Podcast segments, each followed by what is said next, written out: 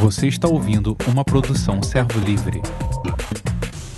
Boa noite para vocês. Tudo bem, galera?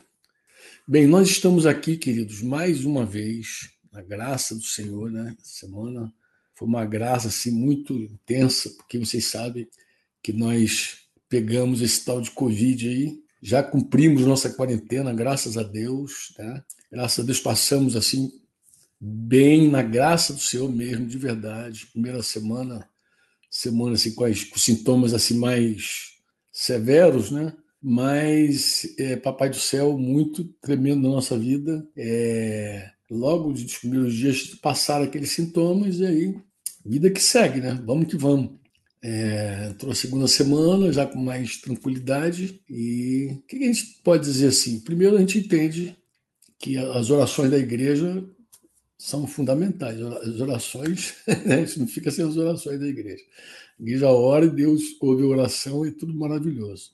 É, mas também gente entende que Deus nos supre de tudo que é jeito, inclusive com irmãos queridos, né? médicos, gente que compartilha é, do seu serviço, do seu cuidado conosco, nos abençoa também. Tu vê toda a abundância do Senhor né? em tudo isso.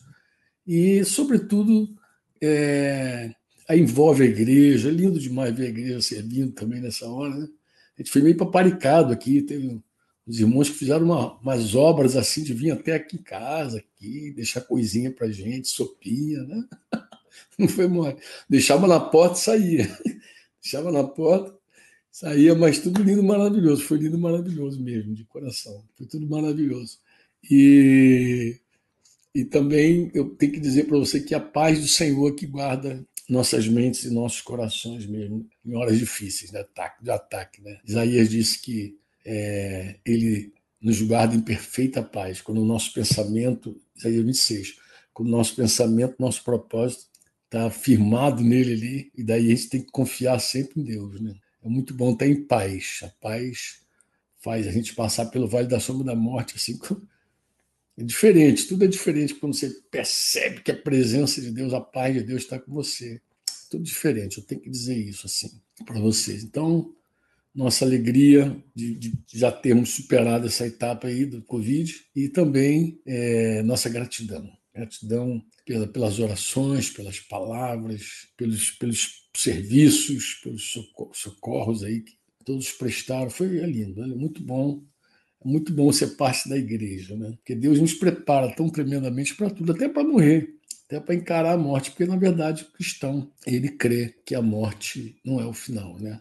Na verdade, nós temos esperança. Esperança é aquilo que é o futuro. Esperança fala do futuro, né? Esperança fala do que vem, do que virá, né? Esperança fala do que vem pela frente. E nós não esperamos só aqui nessas coisas da terra, a gente espera por novos céus, nova terra. A gente espera é, no Senhor, a gente tem esperança no Senhor, a gente tem esperança de que há um futuro glorioso para todos nós, transcendental, que vai é, nos permitir viver tudo, tudo que Jesus conquistou para nós, né, por nosso meio, pra, por, conquistou para no, nossa bênção, né? É, conquistou para que a gente desfrutasse e vivesse não só no presente século, mas também no, nos séculos vindouros, né?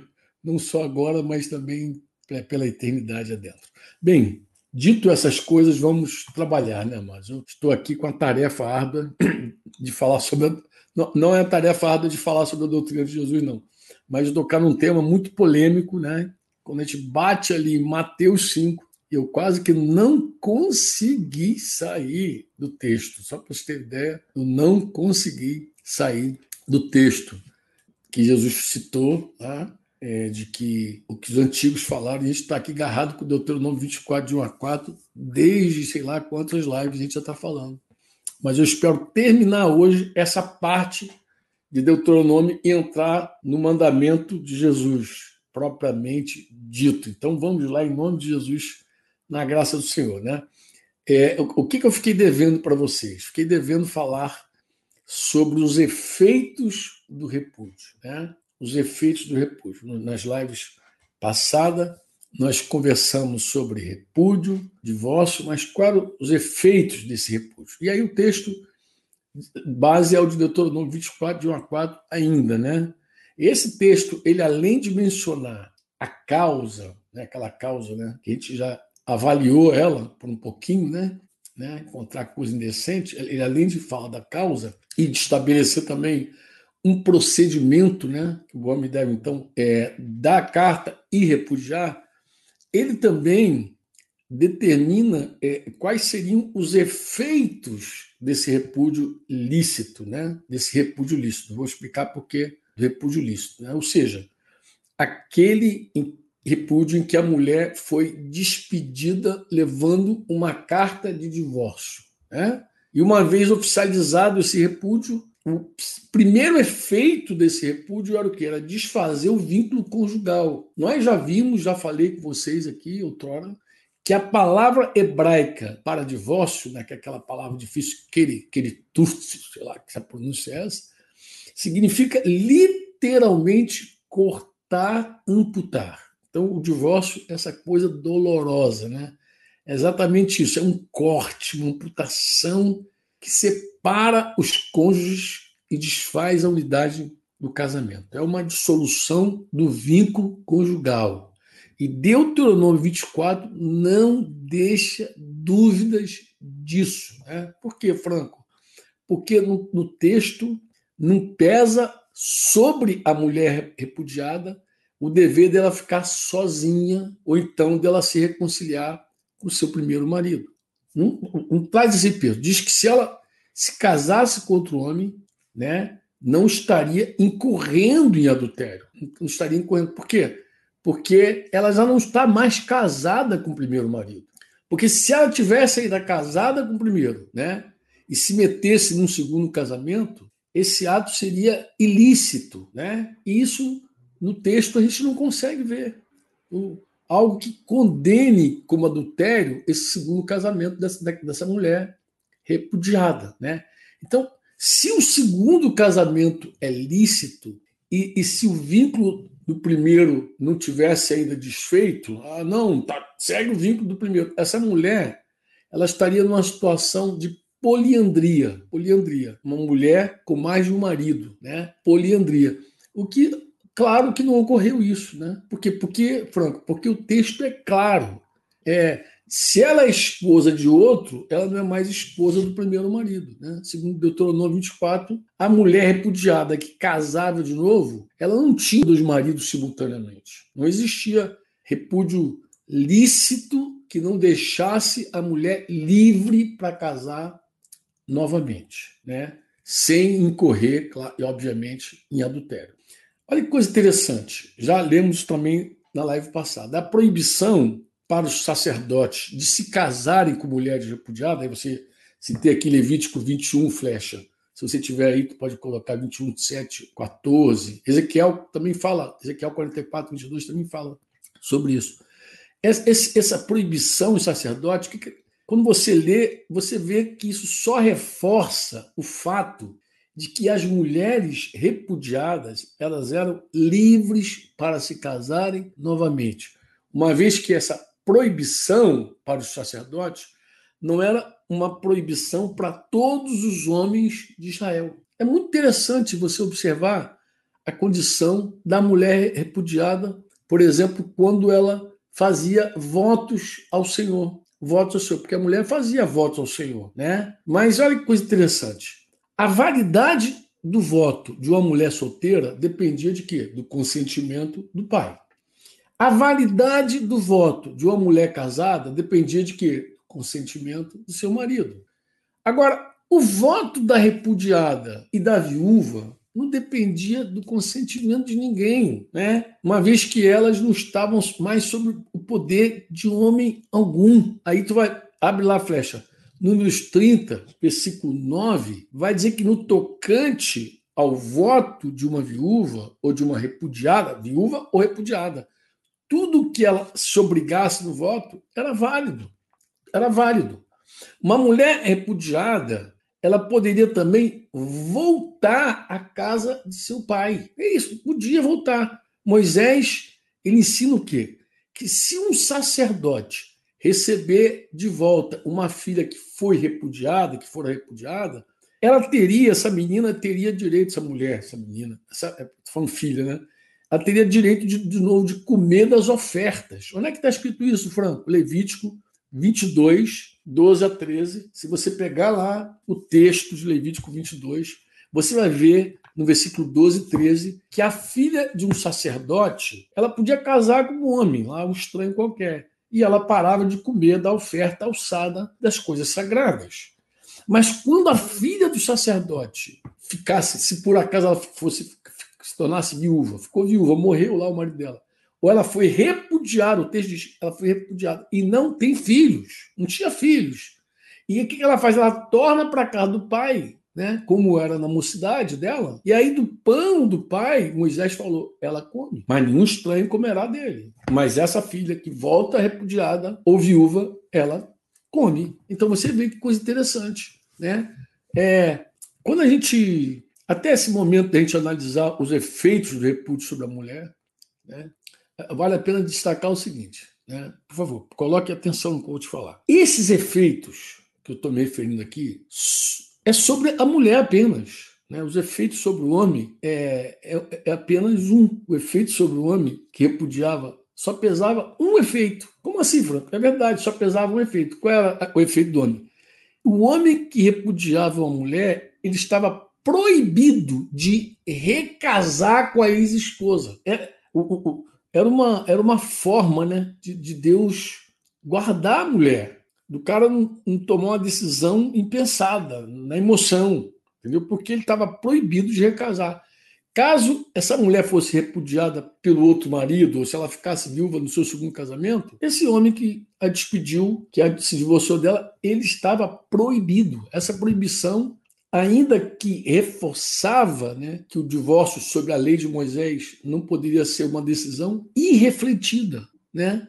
Ela, ela trazia, sim, consequências irreparáveis. Divorciou, ela nunca mais volta para você. Ah, estou arrependido, não volta mais. Se ela casou de novo, se ela foi para outro homem, nunca mais volta para você. Acabou. Né? E aí, claro, os motivos podem ter outros motivos, mas a gente pensa principalmente que era um freio de Deus no homem, né? para ele não agir carnalmente. Né? A gente precisa destacar que as, as discussões sobre os motivos para o divórcio não tocavam na liberdade do homem para ele se casar novamente. Isso não tem. ninguém discute. O homem não precisava de carta de divórcio eh, emitida pela esposa. O tema do repúdio ele diz respeito apenas à liberdade da mulher e não do homem. E, e a, lembra que eu falei aqui das duas escolas rabínicas, lá, Shammai, Léo? Mesmo Shammai, que era uma escola assim, mais rigorosa, ela acreditava que era até vergonhoso para um homem permanecer descasado. O que, ela defendia? Ela defendia um novo casamento, até mesmo para aquele que repudiou sua esposa por motivos por motivo qualquer, motivo trivial. Até esse cara, eles animavam o cara a casar, mesmo que ele tenha cometido esse, esse erro. Case de novo porque eles achavam vergonhoso o homem ficar sozinho. Então, nós olhamos para Deuteronômio 24, a gente vê que o mandamento em Deuteronômio 24 protegia a mulher e poderia evitar esses repúdios, esses divórcios irrefletidos. Né? Na lei de Moisés, irmãos, o próprio Deus providenciou meios de socorrer as mulheres. Preste atenção no que eu vou falar, vou repetir. Quando você lê a lei, quando você vai lá ver a antiga aliança, você vê que o próprio Senhor ele providenciou meios de socorrer as mulheres. Que, que Deus fez? Deus deu mandamentos para que elas ficassem protegidas em caso de repúdio. É verdade, né? porque não tem só Deuteronômio 24, não. Vamos levar em consideração né, que tem Deuteronômio 24, mas nós vemos que, além de Deuteronômio 24, a lei trazia situações em que o repúdio, número um, era devido, era obrigado a repudiar, e número dois, o repúdio era proibido. Então você vê na lei de Moisés o repúdio devido e o repúdio proibido. Ah, que isso, Franco? É verdade. Você vê, por exemplo, quer ver coisa interessante? O repúdio da mulher escrava de guerra. A mulher, já falei aqui mais de uma vez, em mais de uma live, a mulher não era emancipada em nenhum momento ela sempre tinha sobre si um senhor. Para pai, para marido, ou alguém que tivesse comprado ela ou recebido ela como escrava ou espólio de guerra, alguma coisa. Sempre tinha alguém mandando, né? E Se essa mulher, se ela viesse, se ela tivesse sido trazida como um espólio de uma guerra, a situação dela ficaria muito terrível, muito terrível. É, Flecha, é, pega Deuteronômio 21 aí, por favor, e vai do 10 até o 14, Flecha, para os irmãos irem acompanhando aí em casa com as suas Bíblias, que é muito importante que os irmãos possam é, acompanhar esse texto. Né? O texto de Deuteronômio 21, 10 a 14 vai dizer assim: Tu vai ler, tu vai, pode ler, lê em casa, pega, faz igual os de Bereia, confere aí. Tu vai ver assim, ó. Quando o homem sai para uma guerra, uma peleja contra os adversários dele, vai, vai ver lá. Aí Deus entrega os inimigos na tua mão, né? E quando você leva desses inimigos prisioneiros, e lá no meio dos presos, você viu uma mulher formosa, vista. Ele olhou ali e viu uma mulher linda e, tal, e cobiçou a mulher. Opa, né? E toma ela por esposa, por mulher mesmo. Então o que ele faz? Ele leva ela para casa, ele rapa a cabeça dessa mulher, corta as unhas dessa mulher, vai despir essa mulher do seu, do seu cativeiro e vai deixá-la na, na, sua casa e deixá-la chorar pelo pai e pela mãe um mês inteiro. Então ela tem um mês para chorar. E depois disso, aí sim, ele podia se deitar com ela. E, e a Bíblia vai dizer: E tu serás seu marido, e ela será tua mulher. Mas se você não se contentar com ela, lá, aí não fala, aí não diz encontrar coisa indecente, não diz, mas diz que simplesmente você não se contentou dela deixará ir. A mesma palavra usada, shalak, despede ela, repudia ela, mas deixa ela ir livre, mas assim, deixará ir a sua vontade. Ela está livre, deixará ir a sua vontade. Mas de modo algum você deve vendê-la por qualquer valor, dinheiro, né? E outra coisa, você também não deve tratá-la como tua escrava. Por quê? Porque ela já foi humilhada por você. Deus Aqui fica claro aquilo que eu venho já batendo há algum tempo. O cuidado do Senhor. Por que, que o Senhor fala da, da carta do divórcio? Porque assim, o cara, a mulher entra como esposa, daqui a pouco vira escrava. Era muito fácil para o cara fazer isso. Ele podia ter duas, três, quatro mil mulheres. Salomão teve 700 esposas, 300 concubinas. Então era fácil para a mulher entrar como esposa terminar escrava. Então, quando você lê esse texto aí, né, de Deuteronômio, de Deuteronômio 21, de 10 a 14 que Flecha já lançou aí para vocês, quando você olha esse texto, né, você vai ver que o, o texto trata propriamente o que Deus, o texto está tratando é de uma obrigação para que o marido repudie sua mulher. Ele tem, ele tem obrigação de libertar ela, de dar a carta. Ele tem essa obrigação. É obrigação. Né? Ele tem é, ele tem um dever de deixá-la livre, à vontade. Né? Ele não é obrigado a repudiá-la, no sentido de, de rejeitá-la. Ninguém tem essa obrigação, ninguém tem. Isso é, isso, é, isso é coisa da carnalidade humana. Jesus falou que, é, que o divórcio tem uma razão, um motivo, a dureza do coração humano. Mas uma vez que ele não quer mais essa mulher, ele tinha que deixá-la livre à vontade dela, ir embora, e não se contentou com ela. Aqui não, não, fala nada sobre o motivo desse descontentamento, né? não é feita nenhuma referência a achar coisa indecente. O texto apenas diz que se o marido não a quisesse mais, ele deveria deixá-la embora. O motivo para o homem tomar aquela prisioneira de guerra como esposa está escrito ali. Ele achou ela bonita, ele, ele ficou encantado com a beleza dela. O motivo para despedi-la era tão somente de não se agradar dela. E nesse caso, aconteceu isso. O marido não poderia vendê-la e nem mantê-la como escrava, mas ele, ele, ele, ele, não podia lucrar com isso. Amado. Aquela mulher já havia sido humilhada, diz o texto, né? por ele, ele humilhou aquela mulher. Então, o que ele tinha que fazer? Ele tinha que deixá-la livre, à sua própria vontade. Então, a gente vê como Deus, através da própria lei, estava guardando a posição daquela mulher que ela veio, lembra, irmão, como espólio de guerra. Espólio de guerra. Vamos ver um outro caso. O repúdio da mulher quando essa mulher era vendida pelo próprio pai como escrava. Que isso, Franco? É verdade. Isso é um exemplo triste, mas você consegue ver também a proteção de Deus à mulher. Deus protegendo a mulher. Bem, que Mas como é que um pai chegava a um momento como esse? Ele ficava endividado, né? E quando o homem ficava endividado, normalmente o que, ele fazia? Ele vendia os bens dele, entregava inclusive os próprios filhos para quitar a dívida. Então ele, ele vendia, entregava lá como escravo para quitar as dívidas. E onde é que está escrito isso, Franco? Está escrito aí, Flecha, vou precisar de que você vá lá em Êxodo agora, capítulo 21, do verso 7 ao versículo 7, de 7 a 11. Aí tu vai lá em Êxodo 21, de 7 a 11. Volta um pouquinho lá. Então, o que, que, que Êxodo vai contar? Qual a história que Êxodo vai contar, meus irmãos? Êxodo vai contar a história de um homem. É, se um homem condicional, se um homem vende a sua filha como escrava, para ser escravo, né? E ele diz que elas, a, a filha ela não sairia dele como saem os escravos. Né? Então o cara vendeu. Mas se ela não agradar o seu novo dono, que se comprometeu a desposá-lo. Então veja bem, esse camarada se comprometeu a desposá-la. Ele quer ficar noivo e casar com ela. Se esse cara não se agradou né, dessa mulher, o que, que ele faz? Ele permite o resgate dessa mulher. Ele permite o resgate. Ele permite o resgate. Quando você tiver condição, leva ela de volta. Ele não, ele estava impedido de vender aquela mulher a um povo estranho, porque isso seria deslealdade para com a mulher.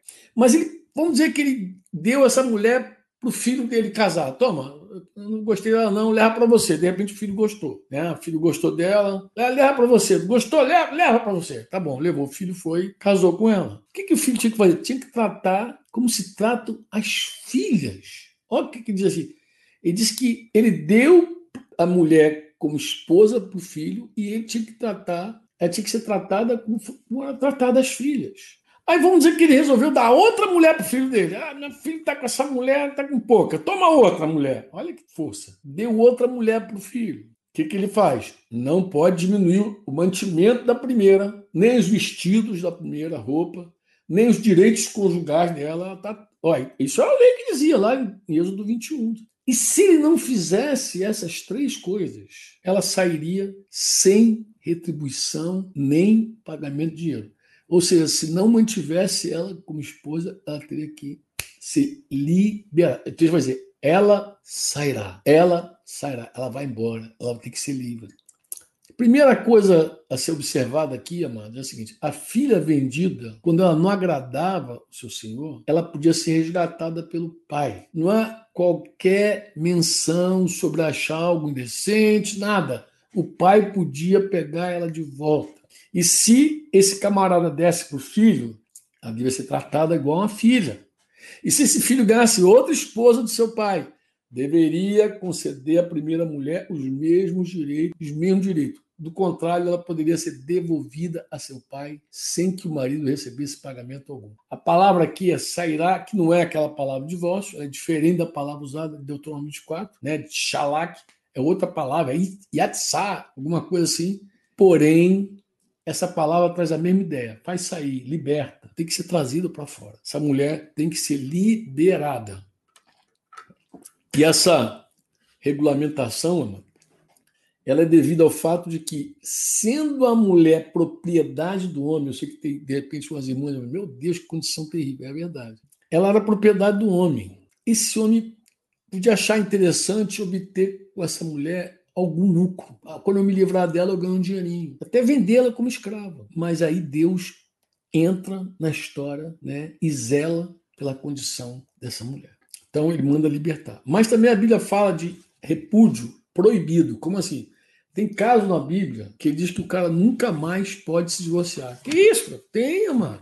Tem sim, leia a Bíblia. Leia a Bíblia todo dia. Ó, Flecha, Deuteronômio 22 agora. Volta para Deuteronômio 22. 22, aí tu anota na tua casa aí. Você tem que ler esse Deuteronômio 22 de 13 até o 19, né? O que, que Deuteronômio é, 22, de 13 ao 19 vai dizer para você? Vai dizer o seguinte: se um homem lá, né, casar com uma mulher e depois dele coabitar com aquela mulher, depois de ele ter vida conjugal com aquela mulher, ele a aborrecer, aquela coisa, desprezar, amar menos, né?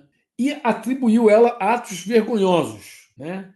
E, e, começa a divulgar ela uma má fama, se espalha, começa uma fofocaiada. Casei com essa mulher, quando eu cheguei para transar com ela, ela não, era mais virgem. Então, aí Moisés dá a instrução. o pai da moça, juntamente com a mãe da menina, toma aquele paninho, lembra daquele paninho da, da, da virgindade, do sangue? As provas da virgindade da moça, leva até os anciãos, lá, os, as autoridades da cidade. Né? O pai da moça vai dizer aos anciãos: Olha, eu dei minha filha para esse cara aí, para ser esposa desse homem aí. Mas ele a desprezou, aborreceu e está fazendo fofoca aí, atribuindo a ela atos vergonhosos, dizendo: Ó, não achei ela virgem, tua filha. Mas está aqui a prova, ó a prova da virgindade da minha filha, né? Então, vão estender a roupa lá daquela intimidade diante dos anciãos da cidade. Eles pegam o cara. O que, que eles fazem com o cara? Primeiro, açoita o cidadão, leva uma surra, um couro baiano nele. Se tem algum baiano aí me ouvindo. a expressão carioca, nada pessoal. O pessoal lá no Rio dá um couro baiano, dá um couro baiano nele. Depois o que, que acontece? Ele era condenado a indenizar os pais em 100 ciclos de prata, de prata, que daria o pai da moça, indeniza o pai, porque divulgou uma fama, porque ele, ele divulgou uma fama da menina, de uma virgem já era uma ofensa. Agora diz o seguinte: ela vai ficar sendo sua mulher. E aí, no finalzinho do versículo, vai dizer que, se o meu amigo Flecha colocou direitinho, vai dizer: ele não poderá mandá-la embora. Shalak, nunca mais durante toda a sua vida. Isso está em Deuteronômio 22, de 13 a 19. Então, era uma proibição. Aqui a Bíblia diz: não vai divorciar nunca mais e ponto. Aí, mas tem outro texto, Deuteronômio 22, flecha. Anda mais na sequência 28 e 29, vai dizer, vai dizer uma outra história. De 22 a 29 vai contar aquela história que também te conhece, alguns já leem, a Bíblia conhece. O que, que é? Um homem encontrou uma moça virgem, que não é desposada. Desposada é, encontrou uma virgem que não é noiva, não está noiva a mulher, né? E deitou com ela, arrumou um jeito de deitar. E eles foram apanhados. Então, o homem que se deitou com ela, porque você lembra o seguinte, por favor, pay attention, please. Ponga atenção. Ó, lembra, por favor. Ó, se ele deita com uma mulher noiva, casada, você já conhece, morte, morte por Deus. Mas se ele deita com uma mulher noiva desposada, tinha duas condições. Se fosse na cidade que ele deitou com a mulher, os dois morreriam. Se fosse no campo, ele morreria. Ela não, porque ela eu gritei, pedi socorro. Mas no campo ninguém ouviu, então ele, só ele morreria. Ela não morreria. Então, se eles fossem apanhados no, no, no, nessa situação, era assim. Mas vamos dizer que agora um rapaz e uma menina, um cara pegou uma mulher virgem. Não diz qual é a condição desse cara, diz que é um homem. Nem disse se ele tinha outra mulher. Ele pegou uma moça virgem e deitou com ela e foi apanhado. Então, o homem que deitou com a mulher, ele vai ter que dar, indenizar o pai da moça. 50 ciclos de prata. E uma vez que humilhou a mulher, o que, que ele faz? Será esposa dele. Será por mulher. De novo, flecha, coloca bem rasgado aí. Não poderá mandá-la embora. Shalak. Nunca mais divórcio na vida. Durante toda a sua vida. Em ambos os textos, flecha e queridos, a expressão traduzida como mandar embora, é essa expressão shalak, a mesma que é traduzida como despedir ou repudiar. Agora, vale a pena pensar o seguinte: se o repúdio em Israel só era permitido, vou falar porque tem vários irmãos que pensam assim. Se o repúdio em Israel era permitido quando a mulher não era mais virgem, eu tenho uma pergunta para você.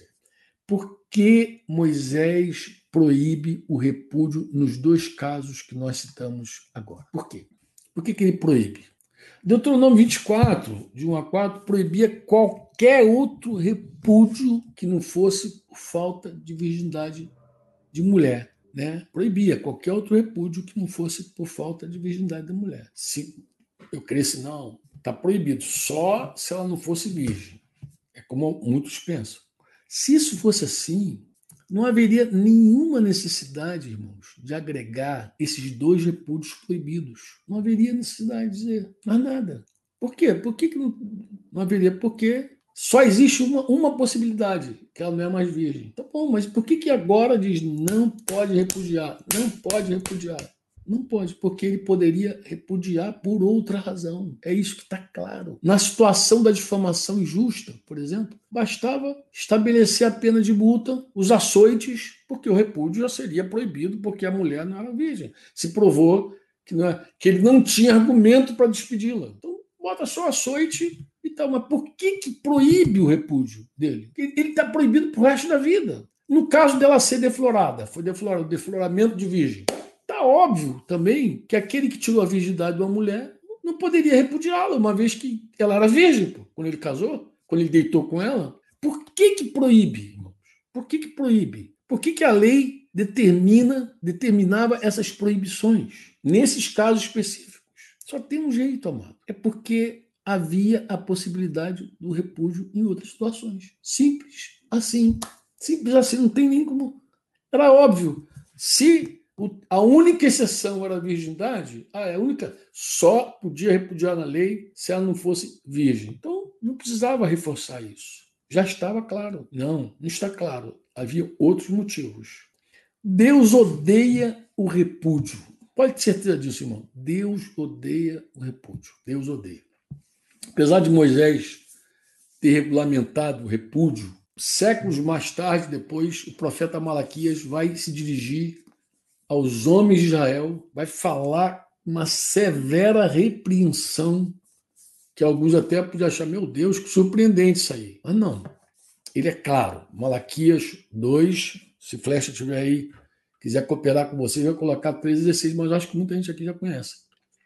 O profeta vai dizer que aqueles homens estavam cobrindo o altar do Senhor de lágrimas, de choro, de gemido, né? Mas eles estavam se lamentando, né? Ah, por que, que a gente cobra, né?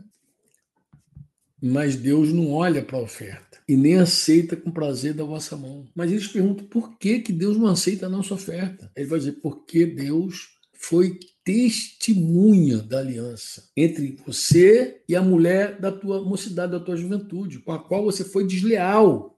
Ela era tua companheira e a mulher da tua aliança. E aí ele vai bater, não fez o Senhor um, mesmo que havendo nele um pouco de espírito, porque somente um, ele buscava uma descendência que prometera, portanto, cuidai vós mesmos. Ninguém seja infiel com a mulher da sua mocidade, porque o Senhor, Deus de Israel, diz que odeia o repúdio, o divórcio, o repúdio, como você queira. Também aquele que cobre de violência as suas vestes, diz o Senhor dos Exércitos. Então, cuida de vocês mesmos e não, se, e não sejam infiéis. Alguém podia pensar, mas peraí, Franco, se a lei regulamentava o repúdio, como é que agora o senhor está dizendo que odeia isso? A gente já entendeu por que, que Deus regulamentou para guardar a mulher, mas isso não muda o fato de que Deus odeia em si o repúdio. Deus odeia. O, o que Malaquias fala nos permite ver um pouco do coração de Deus sobre esse assunto. Que quando a gente entrar agora em Jesus, que a gente vai entrar, espero na próxima live a gente entrar no ensino de Jesus, vai ser plenamente revelado. O Malaquias começou a dar umas algumas percepções do coração de Deus. Mas Jesus vai falar do coração de Deus claramente sobre esse assunto. Né? Quando você vai no livro do profeta Malaquias, a gente vê que os homens foram desleais eles usavam esse expediente do repúdio, né? E a palavra vai chamar de desleal, de infiel, né? Agiu traiçoeiramente, enganosamente. Interessante que depois você também pode ir lá ver, depois, antes de Deus repreender aqueles homens que estavam repudiando suas esposas, Malaquias os condena também por terem casado com adoradora de Deus estranho.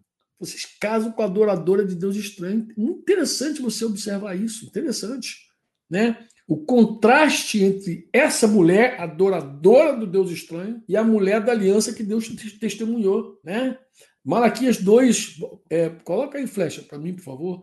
Malaquias 2,11 vai dizer isso: que, que, que Judá tem sido desleal e que ele cometeu uma grande abominação em Israel em Jerusalém. Por quê? Porque ele profanou o santuário do Senhor. Por quê? Porque ele se casou, se casou com a adoradora de Deus estranho. Tu vê também o zelo de Deus com a santidade dele. E aí ele vai dizer depois no 2,14 que ele foi testemunha da aliança entre ti e a mulher da tua mocidade, com a qual você foi desleal, sendo ela a companheira, mas desleal como assim? Ele, foi, ele, ele casou com a mulher, né?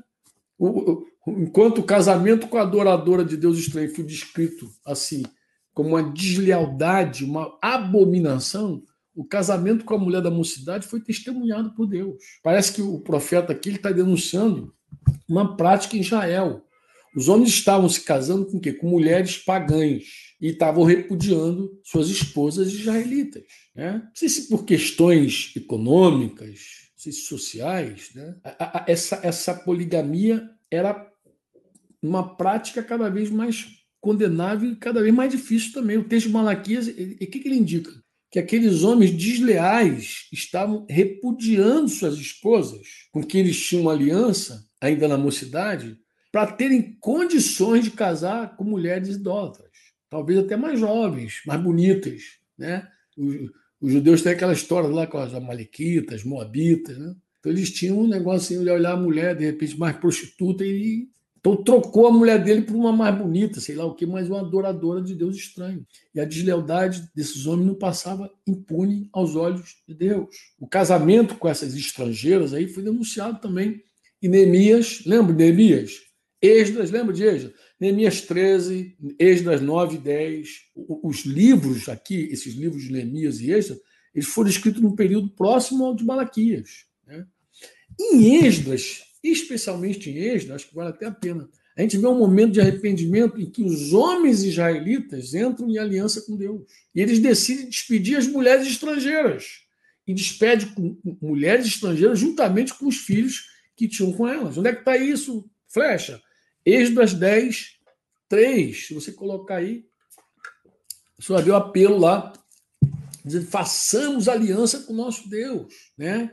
De que que aliança que eles tinham que fazer? Nós vamos despedir todas as mulheres e seus filhos, segundo o conselho do Senhor, e dos que tremem ao mandato de Deus, faça segundo a lei. Então, é, você vê eles restaurando uma situação ali em Esdras, restaurando uma situação em Esdras.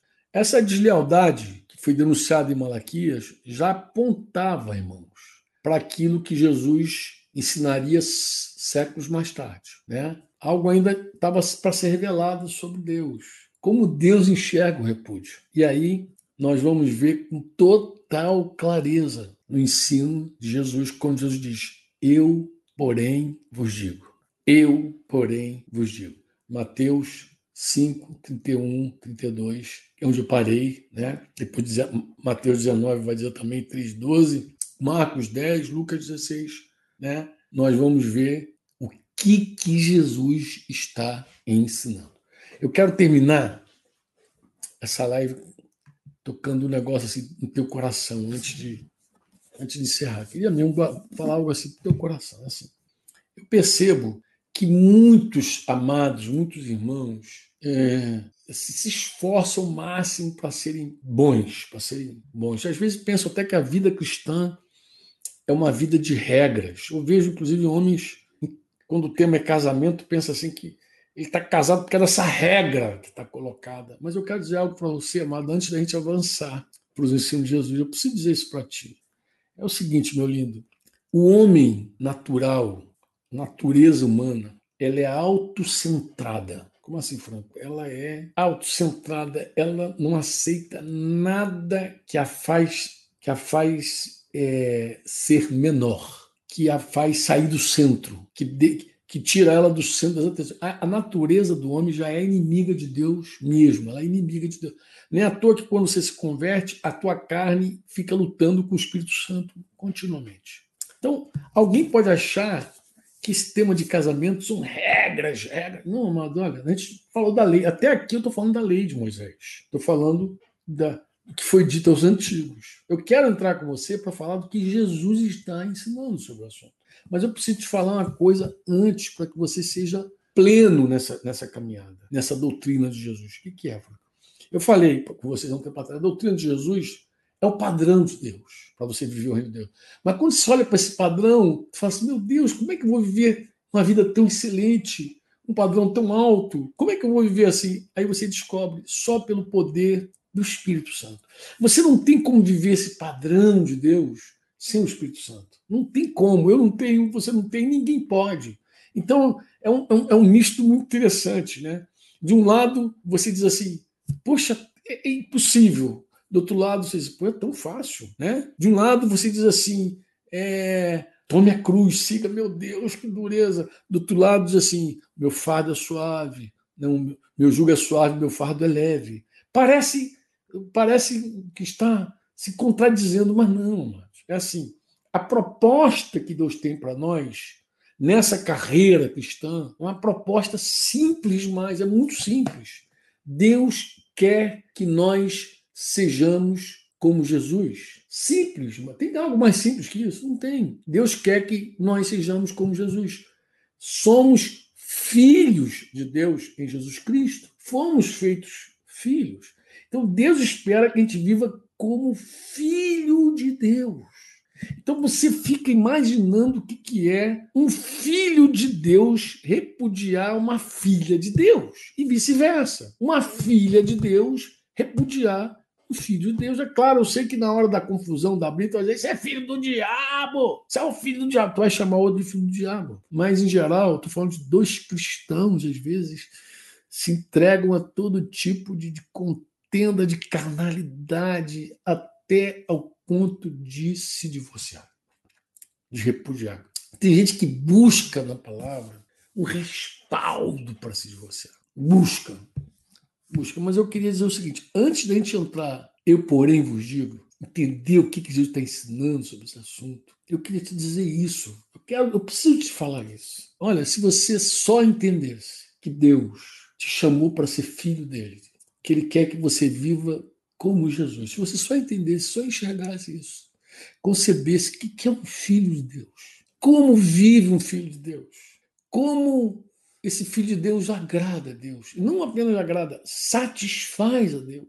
Que a gente agrada a Deus com fé. Mas como é que a gente satisfaz o coração de Deus? Será que Deus pode olhar para nós e dizer, como disse Jesus assim, esse é meu filho amado, estou satisfeito com ele, nele a minha alma tem prazer. Porque assim, é de, é de, é de agradar e satisfazê-lo. Satisfazê-lo como filho, como filho, uma disposição plena, absoluta de viver para ele. Viver contemplando, inclusive, como eu falei aqui no início, o futuro. E não, não a esperança que se resume a essa vida, porque a proposta de Deus é transcendental, vai além dessa barreira que tem muita gente agora aterrorizada com a morte, com a doença, com o Covid, com trocentos milhões de coisas. Mas assim, você nem consegue crer que se você morrer, você está tá, tá descansado, vai para casa mais cedo. Não consegue ver, isso é difícil até de conversar. Mas quando você contempla, quando você tem essa esperança viva de que Deus tem algo muito, muito especial. O que nós temos aqui é sombra apenas. Sombra apenas. Como assim, Franca? É sombra apenas. É dizer assim, é, é, nós temos assim desejos que são satisfeitos nessa terra. Você tem fome e aí você come e você satisfaz a tua a fome. Você tem um, de, um desejo sexual, aí você casa, você satisfaz o teu desejo no teu casamento. Você tem desejos que nessa terra você você vê claramente que, que esses desejos é, colocados aqui indica alguma coisa, indica indica que você pode satisfazê-los aqui. Mas eu te fazer uma pergunta, meu amado. Eu quero falar isso em nome de Jesus para você.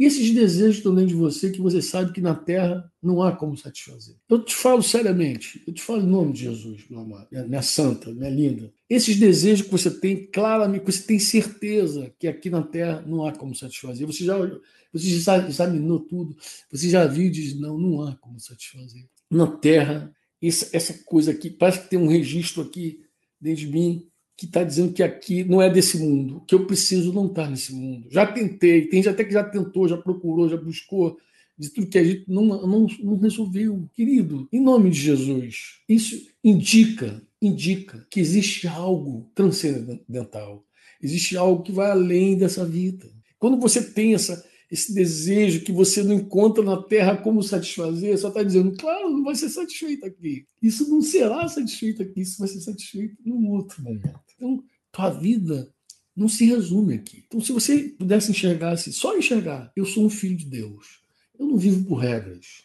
Esses preceitos, não, não, não. Eu, eu sei que, que o que Jesus falou é só a vontade do meu Pai. E ser como Jesus é viver para fazer a vontade do Pai. Um filho de Deus, ele quer agradar o Pai, ele quer satisfazer o Pai dele. Ele vive assim. Ele não vive para outra coisa. E quanto mais você se entrega a isso, quanto mais você mergulha nessa verdade, você descobre que a tua vida só tem esse propósito, só tem esse propósito, agradar ao Pai, satisfazer o coração do Pai. Então, se você olhar simplesmente como regras, preceitos. Então você não entendeu nada. você não está lendo um livro, sei lá, com algum pensamento, alguma filosofia política, social, que se você pegar essas coisinhas praticar, tu vai ter o que o autor propõe. Não é isso, mano. A nossa proposta é descobrir o coração do Pai. E uma vez conhecendo o coração do Pai, viver para agradá-lo plenamente. Nada mais que isso. Não tem ma nada mais além do que isso. Tá bom, meus lindos? Eu aqui me despeço de vocês. Grande beijo no coração. Até a próxima live. Aí eu vou ter que chegar na próxima live e dizer: agora Jesus falando, eu, porém, vos digo. O assunto segue, tá, Matos? Agora a gente vai estudar o que, que Jesus falou sobre esse assunto. Nós já lemos o que, que a lei falou sobre esse assunto. Mas agora a gente vai falar o que, que Jesus fala sobre esse assunto. Tá bom? Um grande beijo no teu coração. Querendo ficar por dentro de tudo, manda, manda um WhatsApp para aquele número, para aquele número flash. Não sei se tu tem. Ó, oh, flecha é esperto. Tá na mão já, para esse número aí. Manda um WhatsApp para esse número aí e diz: ó, quero fazer parte do grupo de WhatsApp. É, é 41, para quem está aqui no Instagram, 41 é 995957023, 995957023. E aí você vai participar, tá? Você ouviu uma produção Servo Livre.